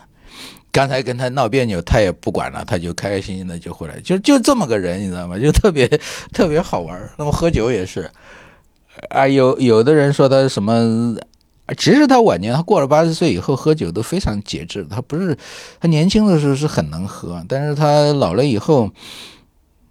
反正我我那个我不能喝酒，我为了为了这个喝酒的事儿没少挨他骂。有一次我是就是零三年他八十大寿，我记得我送我那年在在韩国，我从那个首尔飞回来，那天晚上刚好是他的寿宴，结果我行李都没有往家放啊，从是浦东还是虹桥我都不记得了，反正拖着个行李就直接奔那个现场去了，你知道吧？然后倒了一杯红酒去给他敬酒祝寿，然后他那眉毛一下就拧起来了。他说：“他不开心啊，那红酒拿来了，滚一边去。”然后我心里就委屈的不行，我心想这干嘛的？说的怎么我怎么跟头连天的跑回来给你那个，还还还被你这么一顿数落，我心里就特不痛快。然后他们那个经理说：“哎呀，石老师你不要往心里去啊，我们谢导嗯就是这样的，他喜欢谁他就骂你两句。”我说你这话说的，那我喜欢你，我骂你两句，你你受得了吗？我说的，但是你你也不能因为这事儿跟他怄气啊，对吧？你就啊换成白酒，我我现在清清楚楚记得那天晚上喝的是，呃不说牌子了，因为说牌子成了给人打广告了，好换成白酒可以去给他敬，哦，呃他他他才喝了，然后我们就想，那你既然开了嘛，你就把它喝完得了，不行，剩了大概小三分之一。我们再说，哎，现在来来来来，再来再来倒上，哎，别别别别，你们不要倒了，这个半瓶我要带回去，我今天晚上接着，就像个小孩护食一样啊，就是说那个他那剩了一个酒瓶底儿，就大概就三分四分之一或者多少，他就不让死也不让你喝了，他就要带着走，就这样，所以所以他你人家就说他一喝起酒来没怎么，其实不是这样的，完全不是，他他他他，因为医生也。告诉他，他也做了一个那个九几年的时候做了一个前列腺手术，医生也因为我那个他他跟那个台湾那个李行导演呢，他们是同一个病，那个李行导演也是前列腺切除，那么医生也是让他不要再喝酒，那那那个他来上海，他就碰到谢晋了，那么老朋友碰到一块儿要喝酒啊，那谢晋。李李行就说：“哎，我不行了。”他说：“大夫跟我说，想活着就不要再喝酒了。”谢谢晋就说：“你这人，你看看你就没意思了吧？你我也是得的这个病啊，我也做了手术的，我就照喝不误。所以那天晚上，那个李行被他弄得没办法，就陪着他喝。反正反正就是一方面呢，他也不愿意委屈自己，但是一方面他他还是有所节制。那毕竟。”跟年轻的时候不一样了，那你喝太多，你自己也不舒服嘛。所以，我我这个他晚年，我跟着他，我就觉得特别欢乐，你知道吗？就是整天就就就笑的不行。所以他他去世以后，人家开始那个给他办葬礼，说要什么放哀乐，因为他们那个流程我没有看过呢。我就在那说放什么是哀乐？我说那个我说这个谢导在世的时候，整天就快快乐乐的，对吧？我说你你放什么哀乐？我们要他这个也也年龄也差不多了，八十五了。我说咱们就高高兴兴把他给送走得了，那别能弄得哭哭啼啼的干嘛呀？对吧？这是这是他的一面，但是他还有另外一面呢，就是他特别焦虑，就是他的满腔的这个抱负啊，没法实现。他晚年，你看这次现在那个电影博物馆里那个有一个。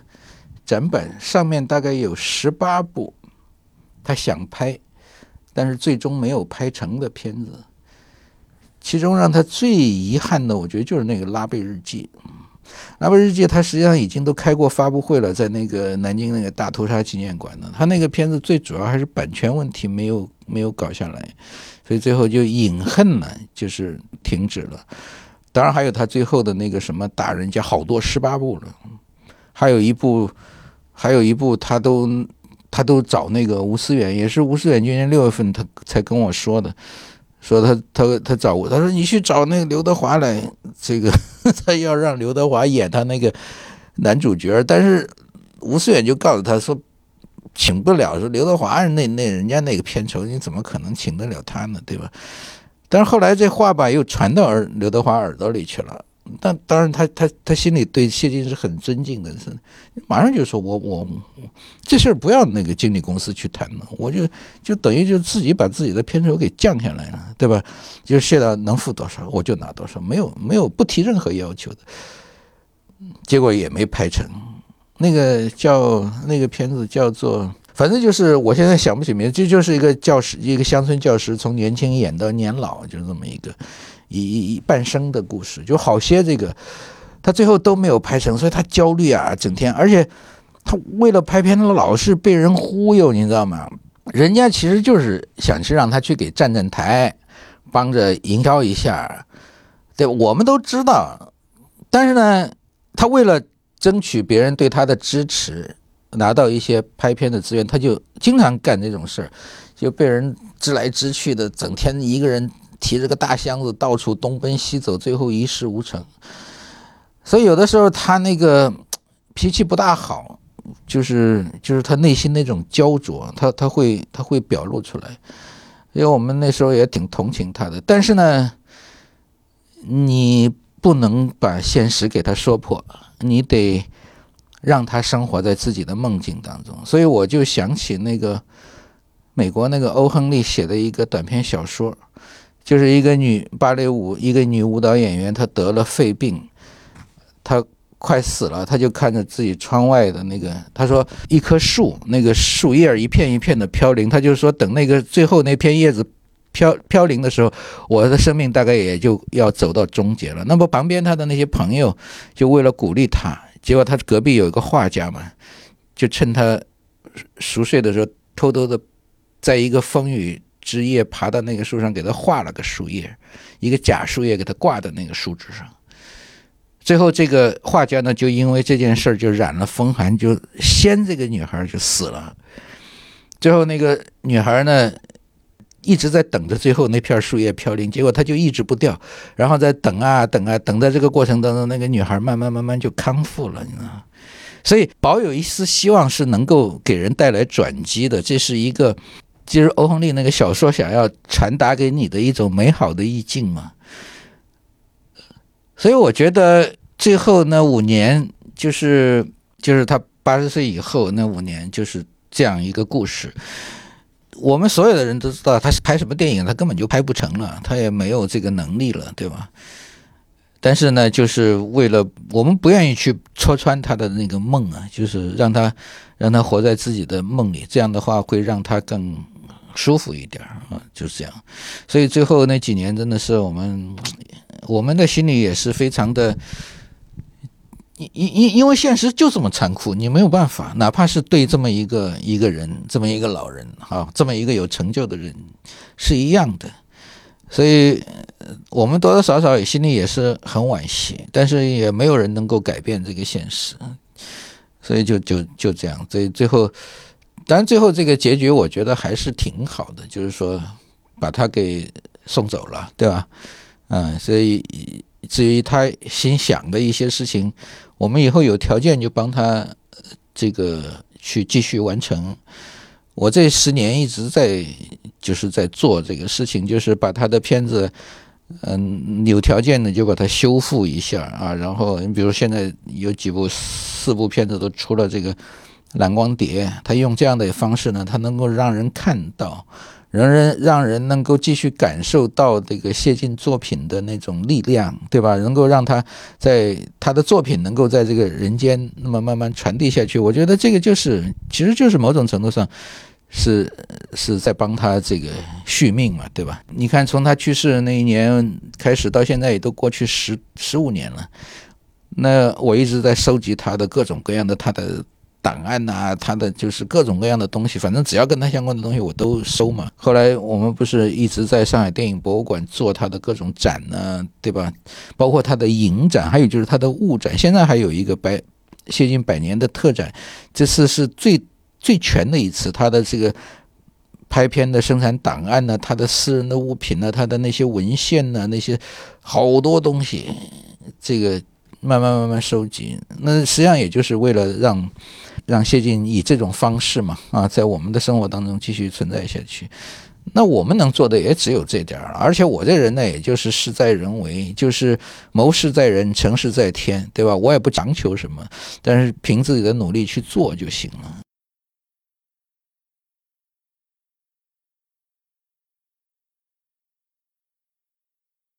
感谢您收听本期节目。如果您也希望加入深交播客的听众群，可在深交 Deep Focus 公众号下留言“听众群”三个字，我们将拉您入群。期待您的到来。